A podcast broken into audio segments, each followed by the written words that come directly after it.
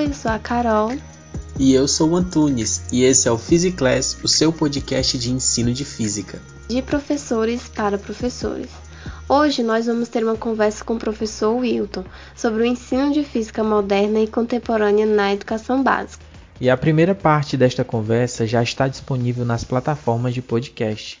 E nela falamos sobre a questão aí do nível é, de, de complexidade que você vai trabalhar esse, o tema na escola.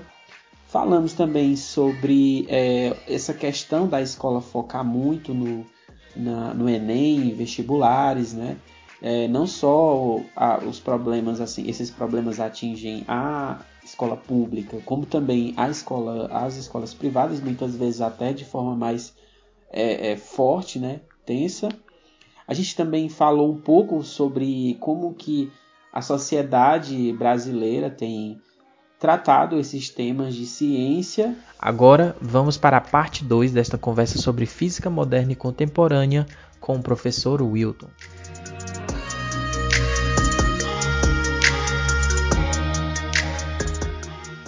A gente vê todo esse contexto de anticiência em vários países, inclusive no Brasil. Isso vai influenciar a escola, mas outro fator que influencia a escola também é o livro didático. Ele, a gente sabe que tem um papel muito importante. Os professores usam como um guia às vezes, né? Então, como que está incluso os assuntos de física moderna e contemporânea nesses livros e qual o papel e as possibilidades dele no processo de ensino-aprendizagem desse conteúdo? No, no, meu trabalho, eu não foquei nos livros didáticos, né? Tem uma seção que trata do livro didático, mas ele é só uma vertente de todo o cenário, né? E também eu não foquei em analisar os livros, na verdade, eu uhum. analisei um trabalho que analisava os livros, né? Uhum. um, o trabalho já estava feito, né? E segundo essa obra que eu analisei, ele, eu elenquei aqui seis coleções né, de livros didáticos que ele mencionava lá. Por exemplo, um dos livros apresenta em apenas 1,48% de seu conteúdo a física moderna e contemporânea.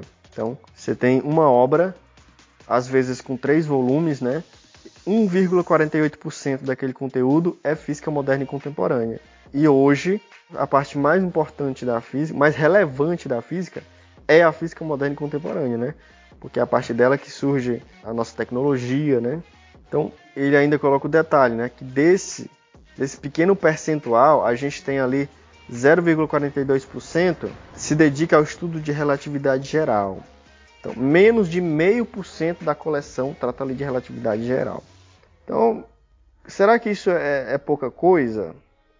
Bom, a gente sabe que os livros se dedicam a vários outros conteúdos, né?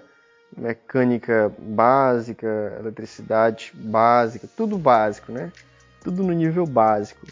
Mas ainda assim, num, num contexto onde você tem que a ciência mais relevante e mais importante de todas no momento é a física moderna e contemporânea, você ter essa proporção é injusto, né?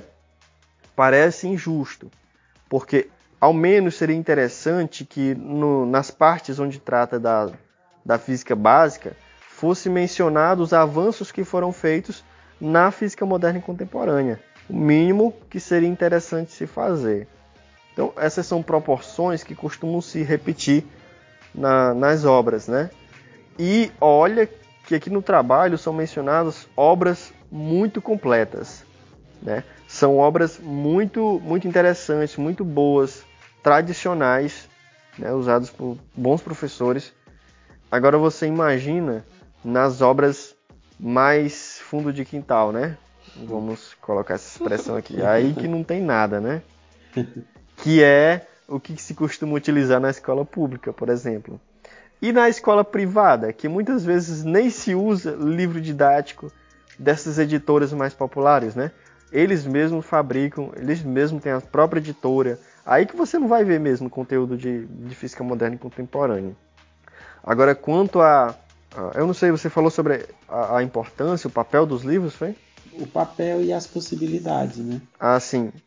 Agora, sobre isso, essa é a parte mais, mais específica ainda, né? eu acho assim: o livro, o livro didático, é, o papel dele para o professor é simplesmente orientar para que ele possa montar uma, uma aula minimamente sequencial, né? Por exemplo, eu, eu sei mecânica, mas se eu não tiver um material organizado, né? Todo uma sequência didática ali apropriada, ou se eu não tiver se eu não consultar vários livros para analisar várias sequências didáticas, eu não vou conseguir tirar tudo da minha cabeça, né? E montar a sequência. A gente sabe das coisas, mas a gente também não, não tem memória fotográfica, né? Então, essa é a importância dos livros para o pro professor, né? Consulta, orientação na hora da preparação das aulas e para o aluno, eu acho que tem um papel muito importante na questão da prática. Por exemplo, os livros didáticos trazem questões, trazem exemplos contextualizados, né? ou pelo menos deveriam trazer, né? Exemplos contextualizados tudo mais. Esse, isso é um papel muito importante, né? Porque não adianta você ter estudado um conteúdo, mas não saber em que aquilo ali se aplica na, na realidade, no cotidiano. Um livro que a gente usou na graduação, por exemplo, é o livro do Fundamentos de Física, ou é.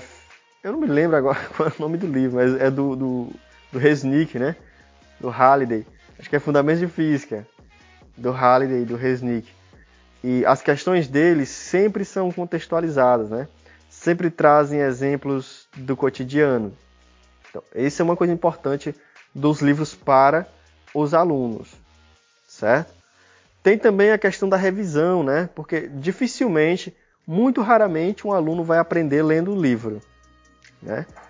Porém, depois dele ter tido, por exemplo, uma aula, dele ter tido várias discussões sobre aquilo, dele já ter tido ideias básicas né, respeito do assunto, já ter resolvido questões, o livro pode servir muito bem para ele rever, organizar os conteúdos, né?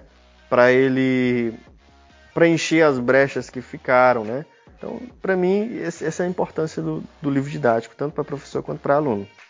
Então, dado todo esse contexto, essa problemática em que está imerso o ensino de física moderna e contemporânea, vamos falar agora um pouco sobre o que que o professor que está ouvindo a gente, né, vai pode fazer, né? Quais são as possibilidades, eu até diria soluções para esses problemas, né?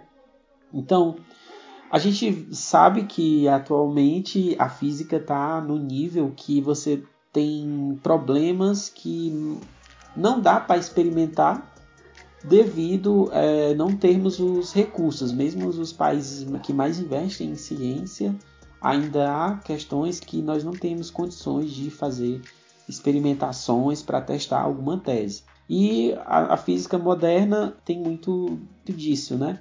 E aí é, eu queria fazer a, uma, a seguinte pergunta. Dada a complexidade desses experimentos que, que a, às vezes a física moderna e contemporânea pede, é possível experimentar física moderna e contemporânea na educação básica com pouco dinheiro? Bom, como eu tinha falado antes, é, as aulas de física moderna e contemporânea elas podem se dar simplesmente por reflexões, né? Por, como se dão aulas de filosofia, por exemplo, né? Na verdade, não é necessário nem, nem gastar dinheiro, né? Se você entrar no campo, só no campo das discussões, por exemplo, será que Einstein gastou dinheiro para provar suas, as suas teorias, né? Ele não, né? Mas outras pessoas gastaram, por exemplo, para comprovar a teoria da relatividade geral. Mas ele já sabia que funcionava, mesmo sem, sem comprovação, né? Então, que recurso Einstein utilizava, né? Nós que estamos aí, que já estudamos um pouquinho de Einstein, a gente sabe que ele utilizava um recurso que todos nós temos, que é a imaginação. Então, o Einstein ele apelava para isso. Ele realizava experimentos mentais. Então, uma coisa muito interessante, muito válida, inclusive, já que o, a pergunta é experimentação, né? Que tipo de experimentação você poderia utilizar, né? A ideia de experimentos mentais, ela, ela cabe bastante. Você conduzir um experimento mental entre os alunos, por exemplo, chega nos seus alunos, entra na sala, fecha a sala, fecha as janelas, fecha tudo, né? Coloca o mundo lá fora é, é diferente do mundo aqui dentro, né? E você começa a mentalizar com eles. Pessoal, imagina que essa sala está suspensa a, sei lá, 20 mil metros de altura.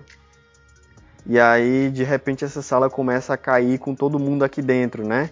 Qual a sensação que nós vamos ter quando essa sala estiver caindo, né? Com todos nós aqui dentro?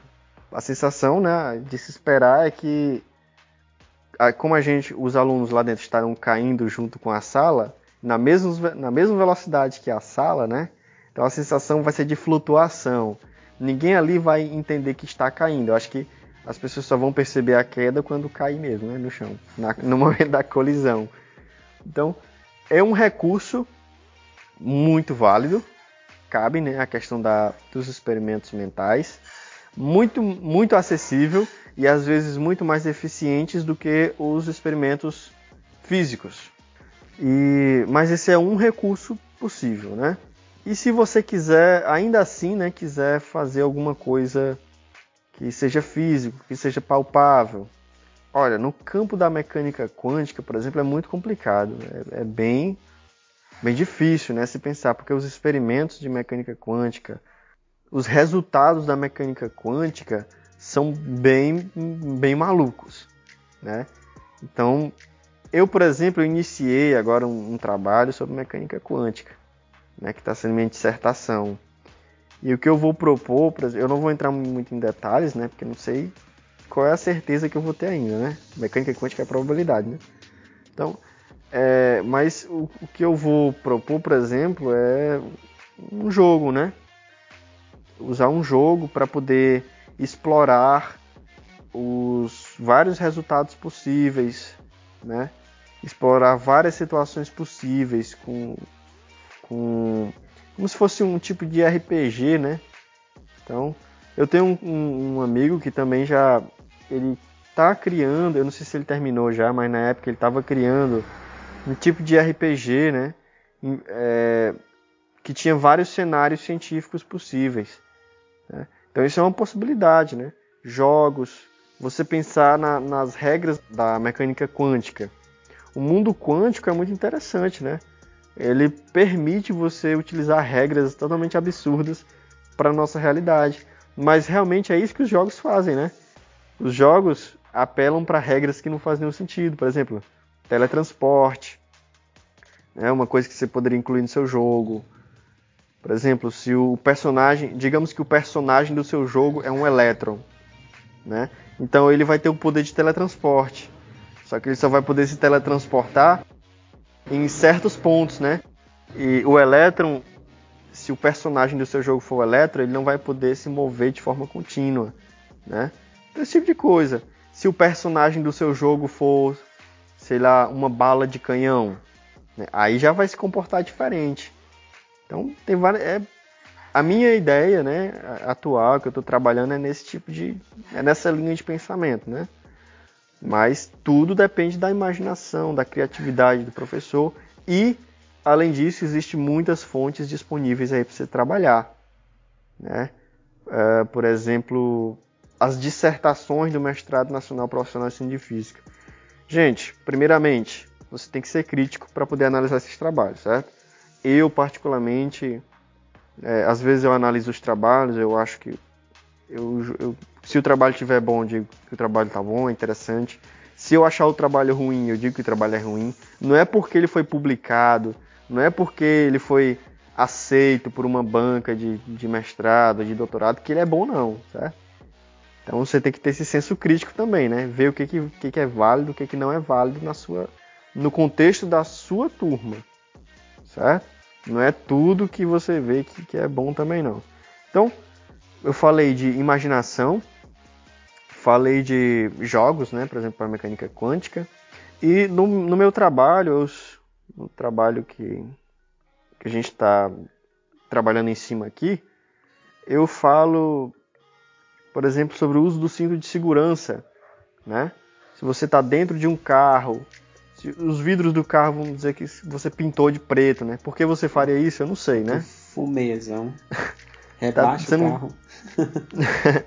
você não vê nada que está lá fora, né? Por que você teria um carro desse? Não sei, né? Para fazer experiência de física. Você não vê nada que está lá fora. Aí você está viajando a 20 km por hora, sempre na mesma velocidade. A sensação de que você vai ter lá dentro do carro é de que você está parado, é de que você está andando. Certamente é de que você está parado né, em relação ao carro. Mas se você tiver uma colisão, né? Qual é a sensação? A sensação é de que uma força vai estar puxando você para frente do carro. Então, isso é uma força fictícia, né? Que é justamente a ideia da gravidade proposta por Einstein. Então, que eu trabalho lá no, no artigo. E outros trabalhos da Revista Brasileira de Ensino de Física, do Caderno Brasileiro de Ensino de Física, são acessíveis, são gratuitos, né? Tem muito material por aí afora. E outros cursos que, que vocês possam vir a, encontrar, né? Que não falta é, é oportunidade aí. Então, é, você, a gente perguntou, né, como gastar pouco, né, nessa parte aí dos experimentos e você deu várias opções que até não precisa gastar nada, né? Exatamente. Então, para então, completar ainda mais aqui uma orientação para o professor que está nos ouvindo, onde ele poderia encontrar mais ideias e dicas, né, como essa que você deu do cinto de segurança, outros tipos de experimentos ou metodologias. Bom, acabou que eu, eu já citei até alguns, né? Algumas fontes. É. Mas eu vou acrescentar. Tem uma fonte que eu usei no trabalho que ainda não foi publicado. Enviei para uma revista aí, mas não sei se eles Olha vão editar, né? Uhum. Espero que sim. É, posso até enviar para vocês aí depois. Tem um, uma plataforma, aliás, um projeto. Ele, ele, é um projeto que ele é mundial. Eu não sei se ele ainda funciona, certo? Na época do trabalho ele funcionava. Se chama Einstein First, que é como se fosse introdução a. É feio que eu vou dizer aqui, mas é como se fosse introdução a Einstein. Né? é como se fosse uma coisa assim. E lá ele traz várias formas de se trabalhar a relatividade. Por exemplo, a expansão do, do universo. Ele pega um balão e faz vários pontinhos no balão, né? E aí ele vai enchendo aquele balão e aí os pontinhos vão se distanciando. É como se fosse a, a expansão do, do espaço-tempo. Um outro experimento que ele trabalha lá no projeto do Einstein First é que ele coloca, ele pega vários alunos para segurarem um lençol, né? Nesse lençol ele coloca várias bolas de pesos diferentes, certo? E aí essas bolas de pesos diferentes representam astros, né, planetas, estrelas, e o lençol representa o espaço-tempo. Então ele não gastou nada para fazer isso, ele pegou um lençol qualquer, pegou, pediu para os alunos trazerem bolas, trazendo objetos, né? E aí os objetos diferentes distorcem ali o lençol de forma diferente. Assim também acontece com o espaço-tempo. Então é uma fonte interessante, o Einstein First. Tem um curso que eu descobri recentemente, que é o curso de verão do ICTP SAFE. Se pronuncia S-A-I-R F. ICTP S-A-I-R-F. É um curso de verão que acontece todos os, todos os anos. Eu participei esse ano, tive a oportunidade. E basicamente eles ensinam a como ensinar física, né? E esse ano foi o assunto era física de física contemporânea, física de partículas, uma coisa assim. E aí você pode pesquisar, né? Curso de verão ICTP SAIRF. Aí você vai ver várias coisas lá disponíveis, certo? Então, e, e aí eu também não vou falar tudo, né? E todo, cada um tem que ter um, pelo menos um mínimo trabalho, né? É, não vai entregar tudo assim na, na mão do ouvinte, não, viu? Pois é. Até porque pesquisar também tem que ser um dos talentos dos professores, né? Com certeza. Aqui é um ponto de partida. Certeza. Pronto, mas a gente já comentou muita coisa bacana, né? Sobre essas possibilidades, né? De como o professor pode estar tá desenvolvendo esse tema, certo? Agora a gente vai para um campo né, que talvez até é, envolva mais a, a opinião né, do, do Wilton, né? ou então não sei se ele tem pesquisado muito sobre o tema, vamos descobrir agora, né? Que é sobre o que a gente está vivendo hoje em dia. É, muita coisa mudou, todo mundo sabe que com essa pandemia é, a, as coisas mudaram. E os artigos do Hilton foram publicados lá em 2019, né? um deles até em dezembro de 2019, se não me engano, quando o vírus estava pegando viagem para o Brasil. Estava com as malinhas dele lá prontas para chegar aqui. Agora, com esse contexto né, da pandemia, as escolas fechadas, o ensino remoto, como que você acha que isso vai ou tem interferido no ensino de física moderna e contemporânea? Ou o cenário, de certa forma, continua o mesmo, por exemplo, né? É, só mudou mesmo a forma como a gente ensina? Conta aí pra gente. Quando eu publiquei os trabalhos, eu nem em sonho imaginava um cenário desse, né? Eu acho que ninguém, aliás, talvez tenha aqueles maníacos psicopatas que imaginavam um cenário desse, né? Mas eu, particularmente, nunca imaginaria que isso viria a acontecer, né? A gente ter uma pandemia. Quer dizer, a palavra, o termo pandemia já existia a possibilidade para a gente sempre, né? A gente sempre soube.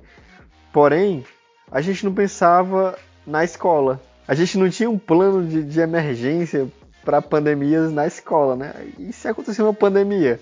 Vocês já viram aquele, aquele meme, né? Que tem o Deus numa reunião com os anjos, né? Aí imagina o diretor numa reunião com os, com os professores, né? Falando dos todos os cenários possíveis. Aí um dos professores, e se acontecer uma pandemia? Lá vai o diretor, o diretor pega ele e joga pela janela, né? Sim, sim. Não existe, não existe essa possibilidade. Mas aconteceu. Como aconteceu, tivemos que nos adaptar, né? Eu tive a oportunidade de estar trabalhando numa escola durante essa pandemia e eu percebi que, infelizmente, a maioria dos professores, pelo menos na minha escola, estava despreparado. Não despreparado, ninguém estava preparado, né? Porque não tinha plano, plano de emergência para isso. Mas a maioria dos professores não tiveram a capacidade de adaptação tão rápida quanto poucos outros. Houve municípios que nem houve aulas, né? Porque seria muito difícil acompanhar Interessante, né? Como é que se diz que seria difícil? Deveria ser mais fácil, né? Mas seria muito mais difícil acompanhar, porque tem muita gente que está na escola, sei lá, professores que têm já 30 anos de experiência, que já, já se acostumaram tanto ao seu método de ensino que não seria muito difícil, né? Mudar. Imagina uma dobradiça que já faz anos que você não dobra. E aí você tem que dobrar de forma forçada, né? É como, como se fosse hoje, né?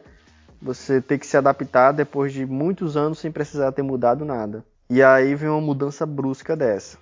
Mas o que, que eu acho desse cenário, né? Qual é a minha opinião sobre esse cenário e o ensino de física, por exemplo? Nós, jovens formados, ou formandos, ou que estamos prestes a se formar aí, nós pensamos muito no uso da tecnologia na sala de aula. Quando a gente é ingênuo, né? A gente fala muito. Ah, a gente tem que ter data show em todas as aulas, tem que ter tecnologia em todas as aulas, e essa é a oportunidade para quem brigava por isso, né? Porque agora todo mundo tem um data show. Agora você pode usar slide em todas as suas aulas, tem você pode apresentar em todas as aulas. Silêncio, importantíssimo. A primeira até demais. Isso, essa é, esse é o, o momento histórico na educação brasileira em que os professores pedem para os alunos fazer barulho, hein? Porque é agora não tem mais um pio nas salas de aula. Então tem tudo aquilo que os professores queriam. Mas será que é bom? É como se viesse tudo ao mesmo tempo. A gente não estava preparado para isso. É como aquele pessoal que reivindica: eu quero isso, eu quero aquilo, eu quero aquilo. Aí quando chega tudo de uma vez, aí o cara chega e diz: e agora? O que, que eu faço, né? Eu não estava preparado para esse passo aqui. Eu pensava que nada ia acontecer. Então, agora é hora da verdade. E confesso que eu estou pensando ainda em como vai ser, ou como é que eu vou trabalhar a minha dissertação, por exemplo, né? Porque eu estou criando um produto educacional que eu tenho que aplicar na sala de aula. E aí eu tenho pensado bastante em como vai ser possível, né? Porque se fosse, se fosse presencial, eu faria um, um tabuleiro pegaria dados e tudo mais, e ali juntaria o pessoal para jogar e tudo mais. Mas agora online, né? Onde você tem que pensar numa forma de fazer eles interagirem online, né? Mas você tem plataformas para isso. Você tem formas disponíveis para isso. Basta pesquisar, né? Eu mesmo já encontrei algumas, que eu não me lembro agora o nome, mas Tem algumas plataformas de criar jogos, onde você coloca os alunos para interagirem, né? criar quizzes, esse tipo de coisa. Então tem muita coisa disponível.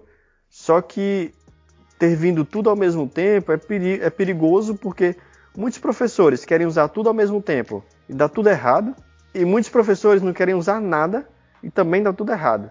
Você tem que ter planejamento, certo? É importante. E não precisa se afobar e querer usar tudo ao mesmo tempo. Procure as coisas que vão ser mais úteis. Não precisa toda aula usar a mesma coisa. Ah, toda aula agora eu vou usar slide. Toda aula eu vou usar simulação. Não funciona. É, você tem que mesclar. Não adianta você sempre fazer a mesma coisa. Por mais que seja uma coisa aparentemente interessante. Então e é nem, isso, pessoal. E nem também mudar toda aula, né? Toda aula é uma forma diferente, uma metodologia diferente, toda aula é um teste, aí você acaba não verificando que efetivamente funciona, porque você aplica uma vez e na próxima aula já vai estar tá com outra coisa diferente, o aluno sem entender o que está acontecendo. Exatamente. Eu estou tentando me ponderar dessa forma também nas minhas aulas, né? De não tentar usar tudo de uma vez. Você tem que ter um, um equilíbrio, uma moderação. É, é um período sensível, né, para atualização dos professores, né? Porque é difícil mesmo, né, para um professor que sequer talvez antes, né, tem professor por aí que talvez só usava o celular, o seu smartphone, o WhatsApp e tal, né? Nem talvez até num data show mesmo não sabia mexer, né? Embora o data show seja um problema, né? todos nós temos aí sempre na apresentação aí dá algum, algum erro, mas agora todo mundo tem que se atualizar, né? Outra coisa também é que nesse negócio, né, de, de muitos professores querer usar muitas ferramentas, a pessoa tem que ter noção também se aquela ferramenta vai cumprir o objetivo que ela quer, né? Às vezes não é só usar a ferramenta por usar. Às vezes determinada aula que às vezes não use alguma ferramenta diferente, vai ser melhor do que uma que você use só por usar. Tem que ter, como eu falou, muito planejamento envolvido, né? Isso é, isso é muito interessante. Tem uma coisa que eu tinha até anotado aqui, acabei nem falando, que é uma aula não pode ser por capricho do professor. Ah, porque eu gosto, eu gosto disso, é assim que eu aprendo, então é assim que os meus alunos vão, vão ver. Eu gosto de simulação, então é isso que eu vou usar.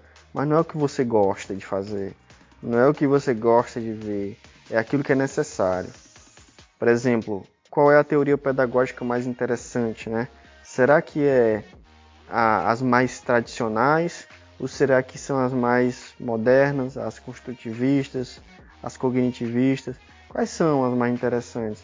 Eu acho que a teoria pedagógica mais interessante é aquelas que mais é aquela que mais mais for útil para os alunos, né? Não é os alunos que tem que se adaptar ao meu jeito de ser, é, é a aula que tem que ser produtiva para os alunos. Então, é, a gente tem que ser muito humilde, viu? É, não é aquilo que eu acho que tem que ser, é aquilo que é e pronto. Exatamente. E aí, só com avaliação, né? Para você estar tá sempre avaliando, para saber se aquilo que você está usando tá, tá funcionando, né? E o tem que, ter um olhar trein... tem que ter um, um, olhar, uma percepção treinada aí para é. tá o tempo todo aí avaliando. Então, Wilton, muito obrigado pela participação. Eu tenho certeza que os professores, enfim, os ouvintes que forem depois se deparar aí com o nosso episódio e ouvir, com certeza eles vão pensar melhor nessa parte aí da física moderna e contemporânea e vão tentar utilizar isso nas aulas também, que é muito importante, né? E agora a gente deixa um espaço para você divulgar aí sua rede social, seu é. canal no YouTube. Fique à vontade. Então, pessoal, é, ultimamente eu tô até mais desligado disso, mas quem quiser me seguir lá no, no Instagram, arroba prof.wiltonmoreno, certo? E o meu canal eu criei com o intuito de divulgar as minhas aulas para os meus alunos mesmo, né? E aí eu acabei postando outras coisas, né? Uns videozinhos de experiência de física moderna, inclusive. Tem lá umas apresentações de, do, do mestrado, tem umas coisas interessantes, mas o meu canal também é prof.wilton, certo? Então, lá no, no YouTube. E no momento eu só tô com essas duas redes sociais, porque rede social é uma coisa que complica quando você quer, quer estudar. E é isso aí, galera.